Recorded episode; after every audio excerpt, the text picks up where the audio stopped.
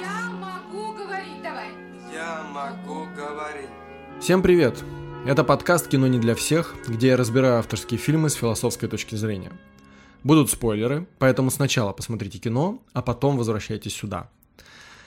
В первый раз вам, наверное, может показаться странным, что такая за идея пересматривать кино. Вроде как посмотрели один раз, и этого достаточно. Я тоже когда-то жил в такой парадигме, но со временем я понял, что хорошее кино – это как хорошая книга. Ты к ней обязательно будешь возвращаться. И смотреть, и читать нужно именно такие книги и фильмы, к которым впоследствии хочется вернуться. Авторское кино – это непростое, сложное кино, которое вообще с первого раза очень редко прочитывается. Это тоже такая особенность, надо ее понимать. Это знаете, как, например, с музыкой. Вы начинаете с какой-нибудь попсы э, с детства, вам что-то ставят, вы слушаете. Через какое-то время вам это становится скучным, и вы переходите к более каким-то сложным произведениям. Может быть, классическим, может быть, рок произведениям. Не суть важно. Важно, что вы как будто идете э, в степень усложнения. То есть ваш мозг постепенно учится собирать более сложные можно сказать, интеллектуальные объекты. Так вот, здесь мы будем говорить про авторское кино и будем говорить про него сложно. Как раз для того, чтобы при следующем просмотре вы смогли использовать эту информацию, чтобы вы смогли уже иметь эти ключики для просмотра. Иногда можно и до просмотра фильма посмотреть, послушать подкаст, а потом пойти его посмотреть.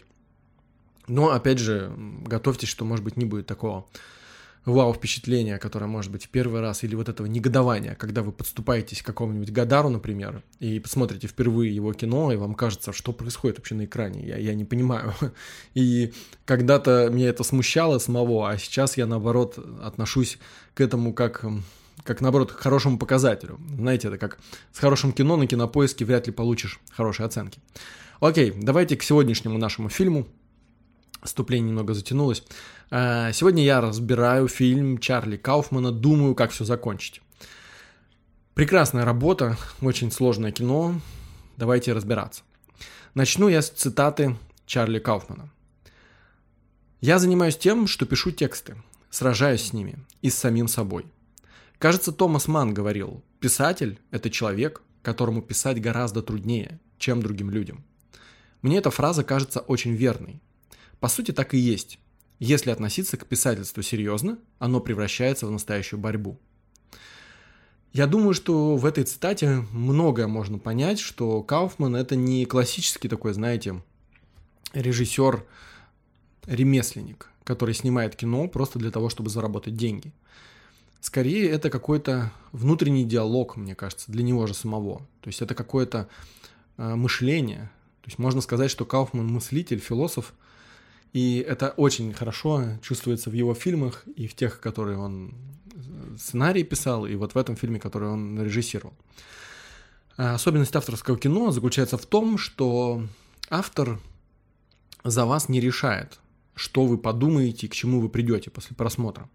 Это важно. А, я хочу еще одну цитату вам прочесть Кауфмана, чтобы вы поняли, что он относится именно к когорте таких режиссеров.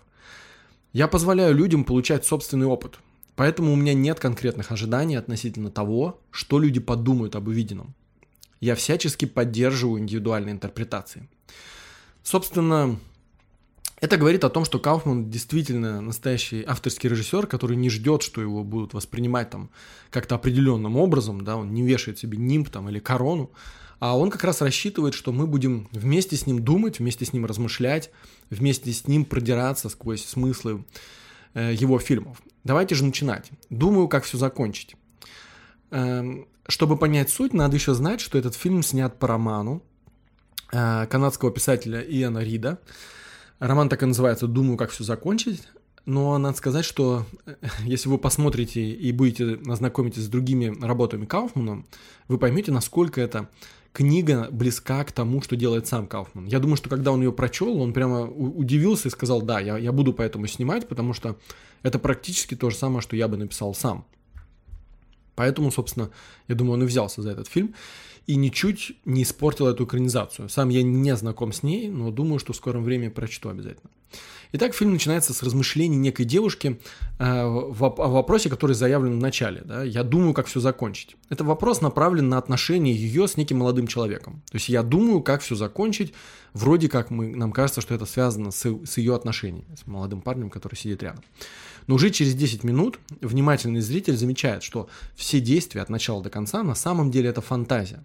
Это фантазия одного из героев фильма, а именно уборщика. И эта девушка, этот молодой парень это все происходит внутри сознания нашего вот этого героя, стареющего мужчины, который работает уборщиком в школе. Э, Еще мы это замечаем, потому что образ девушки постоянно меняется это как раз и есть подтверждение того, что мы внутри фантазии находимся. В первом акте она считывается не так явно, э, но вот во втором там уже она то Люси, то Луиза, то Ивона, то Лучия, она то физик, то биолог, то поэтесса, то художника, художница, то она в оранжевом свитере, там, то в желтом, то в сером, то в синем. То есть э, получается, что уборщик как бы на ходу корректирует ее образ. И лучше всего это заметно в эпизоде, когда он там смотрит сериал, помните, когда он сидит и перекусывает, смотрит сериал, и потом данные этого сериала он как бы встраивает внутрь фильма. Собственно, мы понимаем, что это внутри его головы.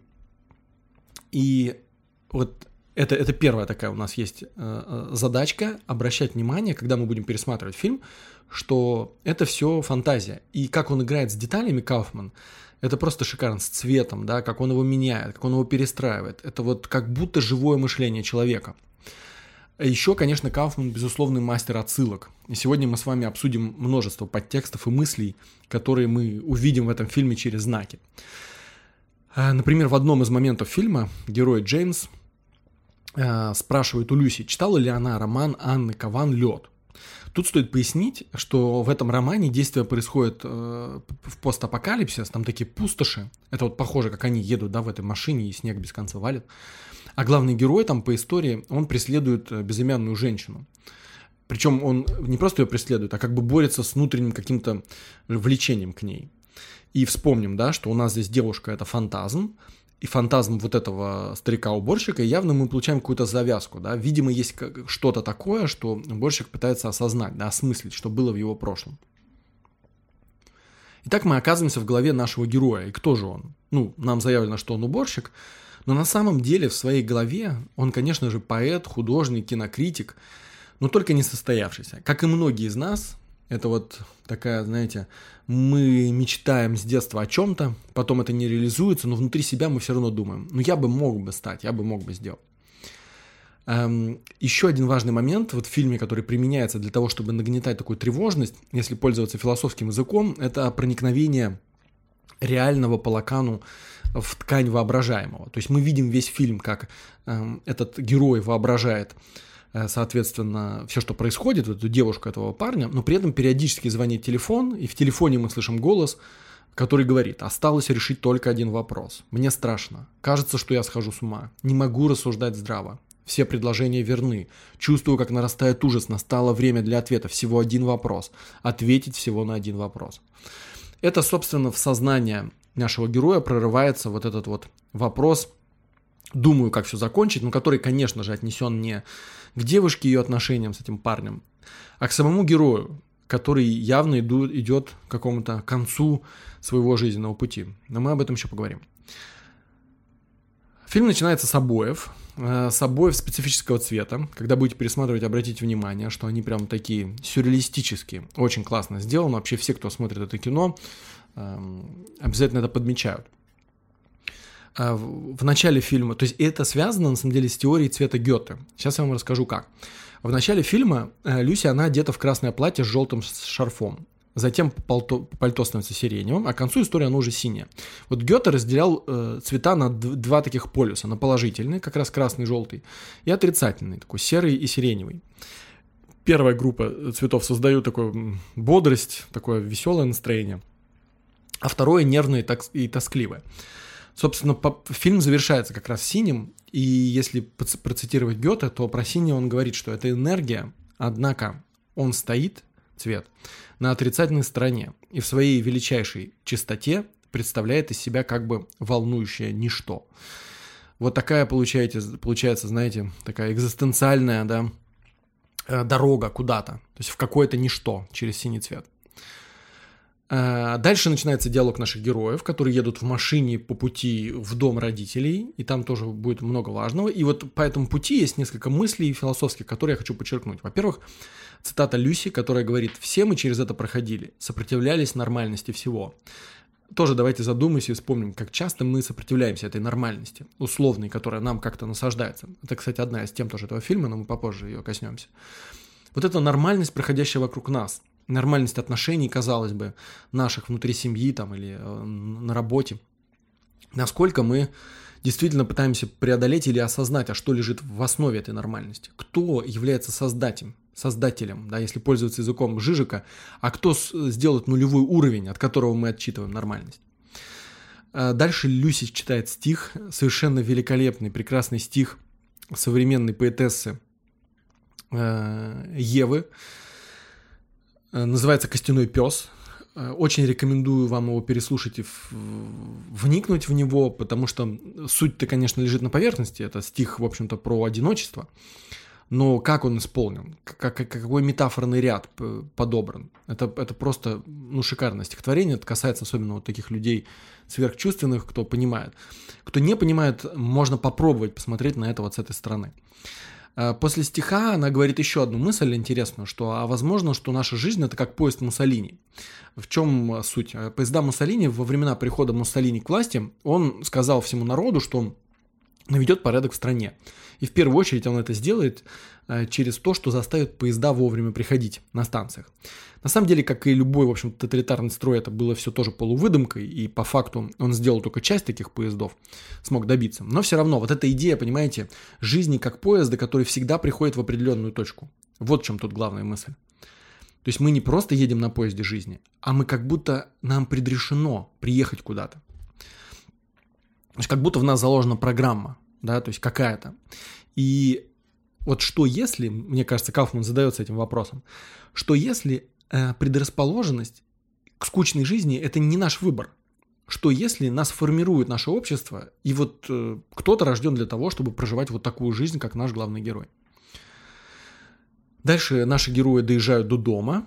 Это такая вторая часть большая. То есть фильм условно можно разбить на такие три части. На первую часть, когда они едут к дому, вторая часть, где они находятся в доме, и потом, когда они возвращаются. В доме начинается, конечно, множество отсылок, под которым нужно пройтись. Первое – это, конечно, картины. Вы можете заметить, на одном кадре значит, висит картина на стене в доме э, «Странник над морем тумана» Каспара Давида Фридриха. Это, знаете, в метафорическом ключе, как такое некое эстетское бедство от мира. То есть такое вот одиночество, но выбранное человеком самостоятельно. То есть его экзистенциальный выбор. И мы сразу видим вот эта тема одиночества, которая пройдет сквозь весь фильм и которую нужно держать. Только что было стихотворение, помним, да, «Костяной пес». Теперь вот эта картина – такой, эм, такая история идеи одиночества. Следующая картина – это «Мир Кристины». Она не висит в доме, но про нее рассказывают родители, они обсуждают вместе с Джеймсом и с Люси.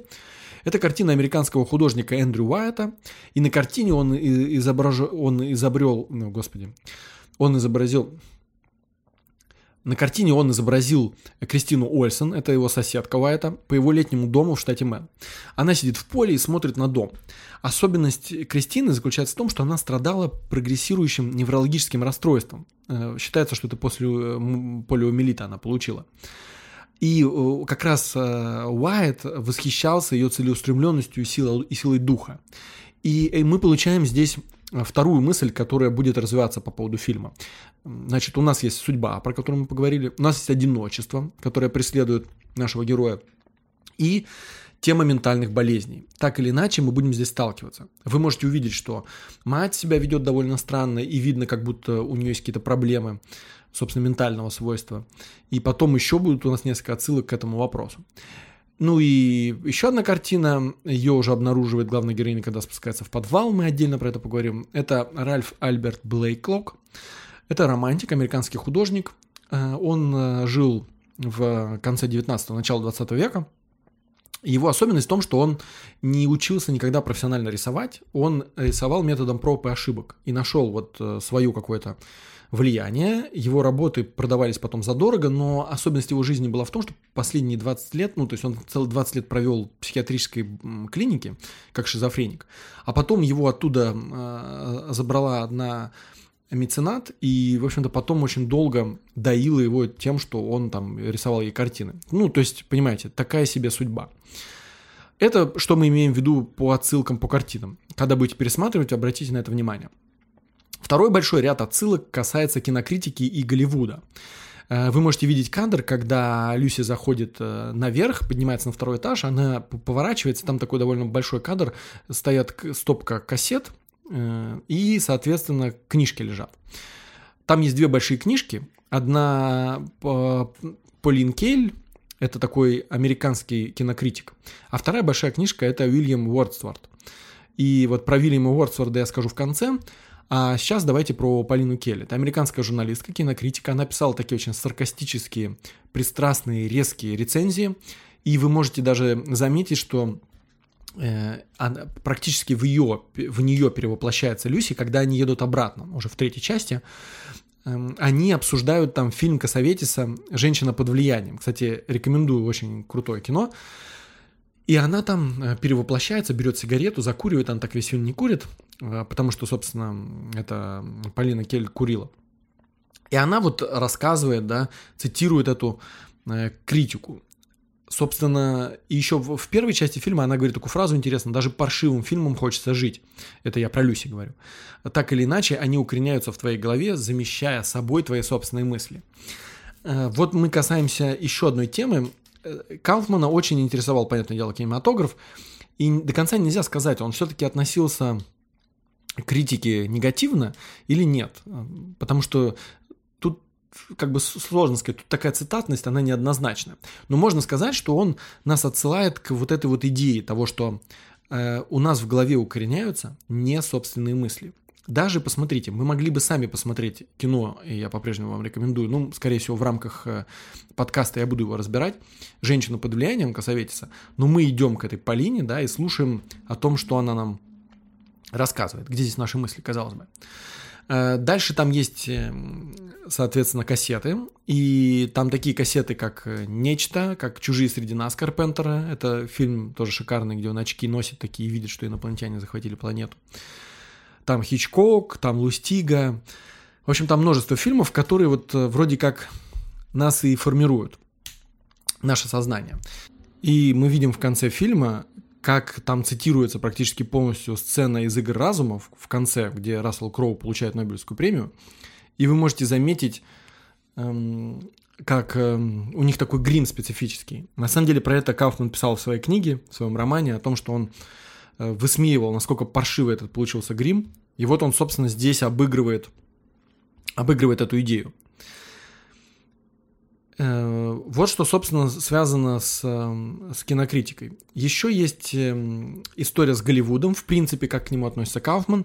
Внутри, я уже повторюсь, внутри фильма мы видели отсылку, когда он смотрит про фильм, кусок фильма, якобы снятый э, Земекисом. Напомню вам, Земекис — это «Назад в будущее», «Форест Гамп», «Изгой», это вот такой, знаете, Э, монумента да, Голливуда, такой очень значительный режиссер, в отличие от Кауфмана, известный, скороносный и много зарабатывающий. И мне кажется, что это, конечно, такой степ. Степ того, как вот уборщик смотрит э, этот фильм выдуманный, а потом его в реальность как будто в, ну, в свою фантазию вносит. То есть вот мы так живем через эти фильмы, в том числе эти фильмы э. Э, а также напомню, да, что вот эта вот тема ментальной болезни, смотрите, игры разума, там главный герой сходил с ума. Итак, вот это вот большая тоже кипа отсылок к кинокритике Голливуду. Также в фильме есть метафора, конечно, сознания, сверхсознания бессознательного. Когда они находятся в доме, они в условном сознании. Когда она поднимается наверх, она находится в сверхсознании, да, суперэго, если пользоваться фрейдовскими терминологиями. И она там видит, что на него влияет, эти кассеты, книги и все остальное. А когда он идет в подвал, это, конечно же, подвал бессознательного, который Кауфман тоже, кстати, высмеивает. Во второй части он делает ироничный монолог о том, что якобы раньше э, все беды вешали на матерей и расстройство аутичного спектра и гомосексуальность. Потом Джейк замечает, что это вещи не одного порядка, Э, что, но тут же Люси парирует, что гомосексуальность все равно до 73 года считалась патологией. Это, это к тому, что это еще одна тема, заявленная Кафманом, не только в этом фильме, отношение к гомосексуальности, как, как он к ним относится. Итак, у нас есть сверхсознание, сознание и бессознательное. И мы подходим к такой одной из главных мыслей фильма, который мы слышим в, в цитатах самого, в момент, когда Люси спускается в подвал. Цитаты из фильма. Печально малое количество людей истинно обладают своими душами перед смертью. Эмерсон говорит, что нет ничего более редкого в человеке, чем выявление собственной воли. И это правда. Большинство людей живут как другие. Их мысли отражают чужие мнения. Их жизнь – подражание, их страсть – цитирование.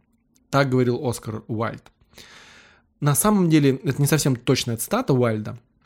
Уайльд говорил, наши мысли – это чужие суждения, наша жизнь – мимикрия, то есть подражание, наши страсти – цитаты. Но суть вы понимаете, да? Вот это вот главная, мне кажется, тема фильма. А что есть я? Что такое я, если я – это фильмы, которые я смотрю, книги, которые я читаю? Что меня формирует, если я – это тот, кто зачитывается, например, рецензиями на фильм, вместо того, чтобы его смотреть и осмыслять, либо попробуя создать свое кино? Кто я? Да, где вот этот ответ? Во второй части она еще говорит, что мы смотрим на мир через призму, где все истолковано за нас. Да? Еще раз. Мы смотрим на мир, да? видим мир через призму, где все истолковано за нас. То есть на нас одели некие очки, нас с детства научили, и мы уже смотрим через эти очки. Вопрос. Понимаем ли мы, что мы живем вот эту не свою жизнь? Есть у фильма, есть у Гадара такой фильм, называется «Жить своей жизнью». Я тоже буду делать по нему разбор. Это вот этот вопрос, который мы должны себе задать. Живем ли мы по-настоящему? И если да, то кто такие мы? Кто такие мы? Непонятно. Собственно, на обратном пути Джейк и Люси, они еще спорят в машине и разговаривают. И, собственно, он рассказывает и говорит про Дэвида Фостера Уоллиса. И приводит цитату из его работы. Кто это такой? Это человек, который написал роман «Бесконечная шутка» очень крутой роман, который там входит в топ-100 лучших романов американских, и в конце концов покончил с собой. Он, э, у него была сложная депрессия, и он с ней не смог справиться, то есть таблетки в какой-то момент перестали действовать. Э, я изучал его биографию, в общем-то, он благодаря своему писательскому мастерству как-то мог уходить от этой депрессивной своей болезни, да, уходить вот в такое творчество. Поэтому в этом смысле он э, спасался этим. Это он говорит Люси, а Люси ему отвечает про другую шикарную книгу, тоже рекомендую вам ее почитать. Это «Общество спектакля Гидебора». И сейчас я не буду вдаваться конкретно в общество спектакля, но в чем суть их разговора? Они, грубо говоря, обсуждают вот какую мысль, что зачарованность людей зрелищем сейчас происходит, да, что сила медиума, влияние на нас, кино, книг, чужого мнения.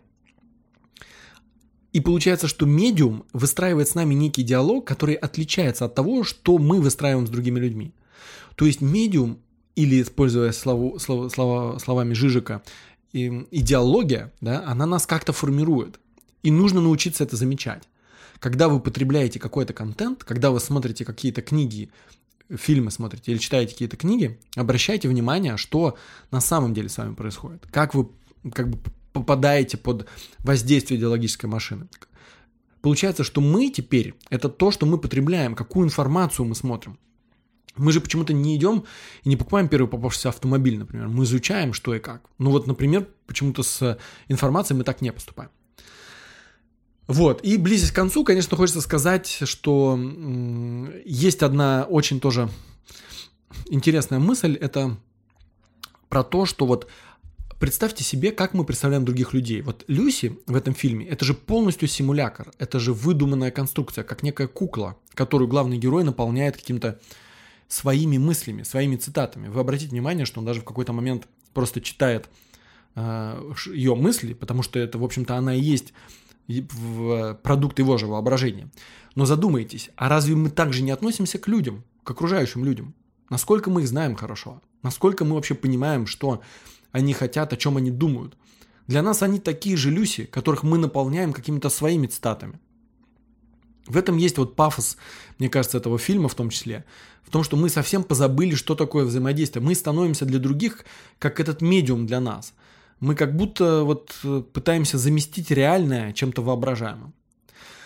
Конечно, когда будете смотреть второй раз, совсем по-другому читается концовка. Этот великолепный танец, страстный, такой, знаете, как вот как квинтэссенция непрожитой жизни главного героя, который попытался вот э, и через этот танец ее вообразить. Да, он отказался. Да, он э, там большая сюжетная линия посвящена э, мюзиклам. И один из самых популярных Оклахома, он идет в школах во многих штатах. И вот это вот тоже, понимаете, вот эта мюзикальность. Вот как часто вы встречали такие истории, когда вот, например, у меня жена говорит, «Э, вот, я хочу, чтобы вот мы туда съездили, вот так сходили, как в кино. Знаете, вот эта фраза, как в кино. И мне кажется, вот тут в конце Кауфман показывает вот этот танец, это как, знаете, как огонь, который прямо загорается. Вот он секунду, ну сколько он там длится, несколько минут, и вот так жизнь этого нашего героя, она проскакивает и просто пшух, улетает, сгорает. Хотел бы я закончить, конечно, Уильямом Ворсфордом. И в начале фильма, помните, там был момент, где он ехал и говорил ей, «Э, я хочу тебе прочитать одно стихотворение. Ну, не так он там говорил, ты, наверное, знаешь Уильяма Уорсворда. Это же понятно, она же его выдумка, поэтому он вкладывает в ее голову все, что хочет. И она говорит, нет, я не знаю. И он ей говорит, есть такая ода «Отголоски бессмертия по воспоминаниям раннего детства». И она отшучивается, да, говоря о том, что, господи, да это название уже как стих. И он так ничего и не прочитывает. Но я бы хотел закончить э, свой разбор именно этим стихотворением, небольшим его кусочком. Вот послушайте, и мне кажется, в этом заключена идея фильма. «О счастье, что в руине нежилой еще хранится дух жилого крова, что память сохраняет под золой живые искорки былого. Благословенна память ранних дней, не потому, что это было время простых отрад, бесхитростных затей, и над душой не тяготело бремя страстей, и вольно вдаль ее влекла надежда, простодушная и светла. Нет, не затем хвалю. Нет, еще раз. О счастье, что в руине нежилой еще хранится дух жилого крова, что память сохраняет под золой живые искорки белого, благословенна память ранних дней, не потому что это было время простых отрад, бесхитростных затей, и над душой не тяготело бремя.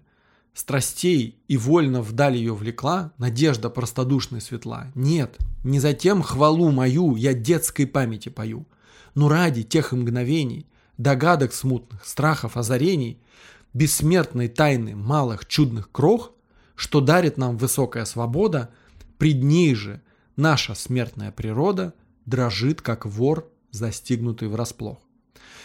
Вот эта идея того, что детство наше наполнено по-настоящему искренними желаниями, какими-то стремлениями, и мы строим множество планов и говорим себе, что да, я начну это делать, я начну, я стану великим там Биллом Гейтсом, я помню, размышлял об этом. А потом это куда-то теряется. И мы будем с вами разбирать много авторов, э, много авторов, Бергман, Феллини, те же, которые говорят про вот эту детскую непосредственность. Способны ли мы ее сохранить? Способны ли мы на нее посмотреть и от нее оттолкнуться и двигаться как-то за ней, а не пользоваться вот этими внешними конструктами, которые создало наше общество. На сегодня это все. Подписывайтесь на подкаст, слушайте следующие выпуски. Каждую субботу в 11 часов я провожу киноклуб, где мы вживую разбираем такие фильмы. Кому интересно, могут написать мне телеграм, вбиваете и пишите Виктор Роскин. Всем спасибо, всем пока.